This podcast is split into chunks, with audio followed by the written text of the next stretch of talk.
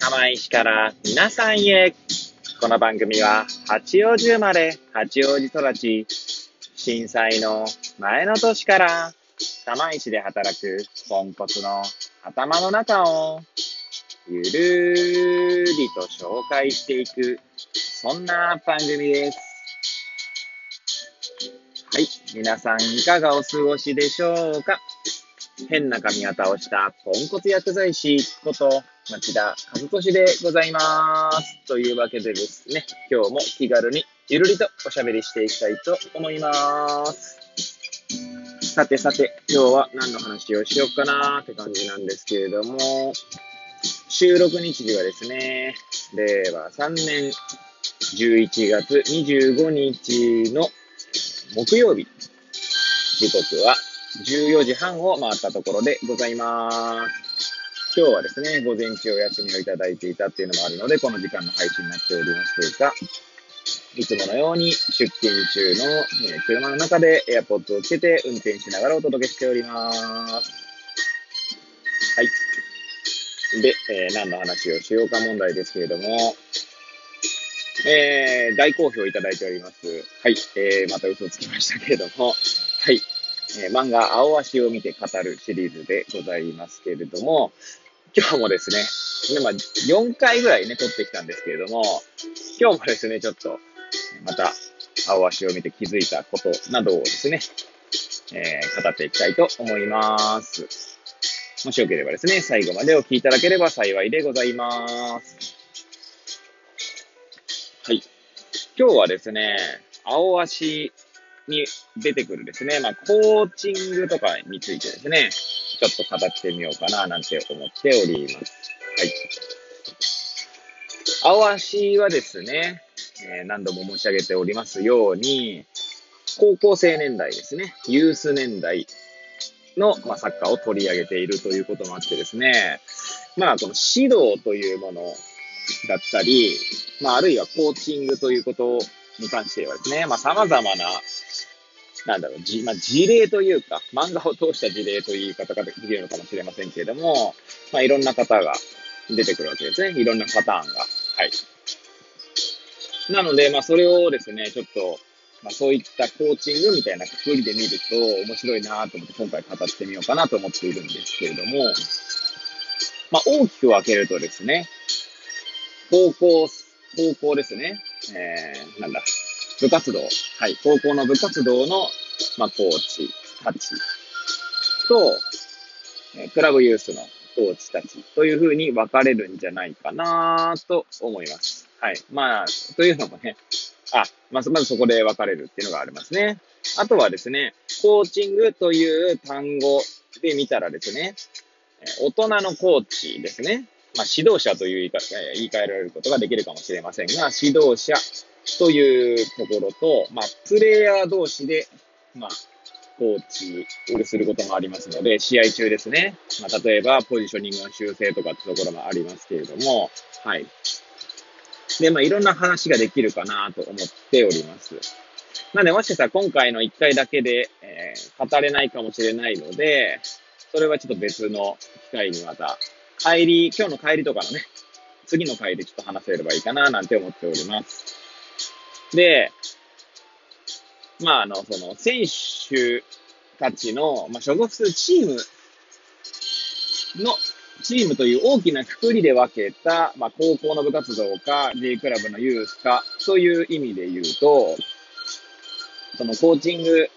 の視点もですね、まあ、変わってくるかなっていう気がしますよね。はい。えー、コーチング、何度もコーチングって言ってるんだって話ですけれども、はい。まあ、作中出てくる、えー、監督という意味ではですね、まあ、高校生たちのチームというのは、船橋学院、千葉のね、えー、一律船橋をモデルにしていると思われる船橋学院と、あとはやはり同じく千葉の柏大、なんだっけな、柏大付属なんちゃらなんちゃらみたいな、はい、えー、高校が出てきます。で、これはですね、おそらく、えー、なんだっけ、名前とかしまった。えー、千葉にね、えー、ある。あ、全然、全然、あ、なんだ、流通経済大か。流通経済大柏ですね。はい。はい。そこのモチーフになってると思われます。そしてもう一つが、まあ、前回だか前々回だか言ったと思いますが、青森青蘭高校。これは青森山田高校をモチーフにしていると思われる。えその3つの高校が出てくるんですね。で、まあ、その時にですね、まあ、一貫して思うことといえば、やはり勝つという目的にですね、ものすごく執着しているっていうところが、えー、まあ、出てきますね。で、そこがですね、まあ、作中でも書かれているんですけれども、J クラブユースは、勝つというよりもですね、選手を育てるというところに、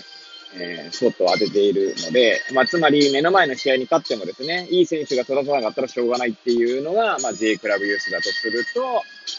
高校の方はですね、勝つという目的のためだったら、その目の前の育成とかよりもそっちを優先する傾向にあるというのが、まあ、描かれているんじゃないかなと思います。で、そこでですね、コーチングにどんな差が出てくるかというと、えー、まあ、あの、指導の余白という観点で言うとですね、余白が少ないのが、高校の部活動のという形で描かれているんじゃないかなと思いますね。はい。えー、つまり、こえー、選手に考えさせるというよりは、指導者の言うことを、まあ、聞くというか、覚えるということが、まあ、もちろんね、あの、多分おそらく J クラブでもそういうことは出てるんだと思うんですけど、さその原、原作、青足の漫画の中だとそういった描写を書かれてることが多いかなという気がしますね。はい。まあ、そこで言うと、えー、まあ、特に青森青蘭戦だとですね、練習風景とかがかなり詳細に描かれておりますので、成宮監督ですね。はい。えー、青森青蘭高校の成宮監督が一つ一つの動きに対してですね、えー、練習を止めて、で、選手に、まず、えー、この動きは違う、こうだということをですね、言葉で端的に表しながら、戦術版というんですかね、まあ、ボードに、え、動きを視覚的に書き込んで教えていくと。それはおそらくもう明らかに指導者の頭になること頭にあることを、まあ、植え付けていっているわけですね。はい。ただし、まあ、ちょっと違うのは、まあ、青森青蘭高校というのはですね、いくつかの戦術を使い分けているところがあるので、まあ、いくつもその戦術の幅を教えているっていう意味では、また、原作中でもですね、他の高校とはまた違った感じに分かれているかなと思いますね。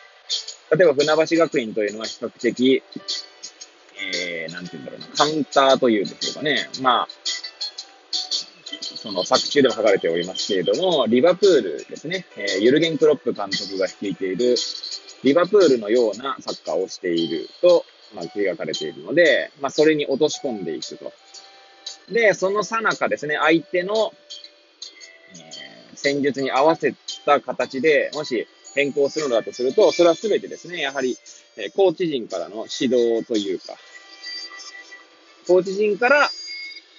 提案があった内容にこう修正していくって形がありますね。なんで、どっちかというと、選手の余白は少ないんじゃないかなと思いますね。は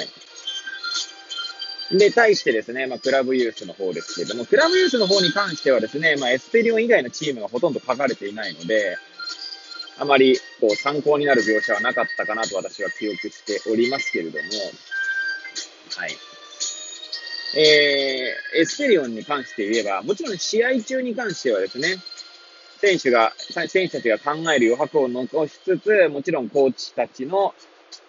指導の余白もあるっていうところはあるんですが、その練習中の風景ですね。練習中の風景で言うと、やはやはりここがですね、えー、一番注目するポイントかと思うんですけど、選手に考えさせるというところですね。はい。すべてを教えないというところが、まあ、そのコーチングに現れているかなと思います。えー、エスペリオンのですね、監督として最も優秀と、優秀というか魅力的な立場として書かれている、え福田達也監督の指導はその通りでありますし、えー、そこに関して言えばですね、例えば、えー、主人公のアシトと同じ学年で、唯一のスカウト生であった富樫啓治選手がですね、えー、小学生の頃に福田達也監督に教えをこうたことでですね、え成長できたと。で、そ、そこに関してはですね、やはり、まあ、富樫選手自身が語っているシーンがあるんですけれども、すべて教えてくれないと。最後の最後の一歩手前で、えー、福田監督の指導は、コーチングは、まあ、なんだろうな。最後の最後っていうところまでで、こう、止まるっていうところですね。なんで、そ、最後の答えというのは自分で見つけるっていうことをですね、福田監督は言っているんですけども、はい。まあそういった意味ではですね、コーチングの差があるんじゃないかなって気はしていますね。はい。で、まあ最初に勝つというところで言うとですね、まあエスペリオンに関して言えば、勝つこともちゃんと重視しているっていうところがあるので、えー、高校とクラブユースで勝つというところにフォーカスしているかしていないかっていう、まあ、区分けができないっていう見方もできるんですが、えー、昨週出てきたですね、東京バンズ、東京ベルディをモチーフにしてるチームですかね。そこなんかはどっちかというと勝つっていうところよりは育成というところにフォーカスしてるんじゃないかなっていうシーンもありましたね。はい。なんでまあね、ちょっとね、ここで何を言ってんだかちょっとわけわかんなくなってきましたけれども、まあそういったコーチングという視点で見るとね、面白いんじゃないかななんて思って今日は語らせていただきました。えー、し、しえー、なんだ、大人のコーチングと、選手同士のコーチングという意味でですね、もう一回ちょっと今日の帰りにでもう一回語ってみようかなと思いますので、もしよかったらそれも聞いてみていただければ幸いでございます。はい、えー、最後までお聞きいただき、えー、誠にありがとうございます。これを聞いていただいた皆さんがより良い一日を過ごせますようにとお祈りさせていただいて、今日の放送を終了したいと思います。それではまた明日皆さんお会いいたしましょう。さようなら。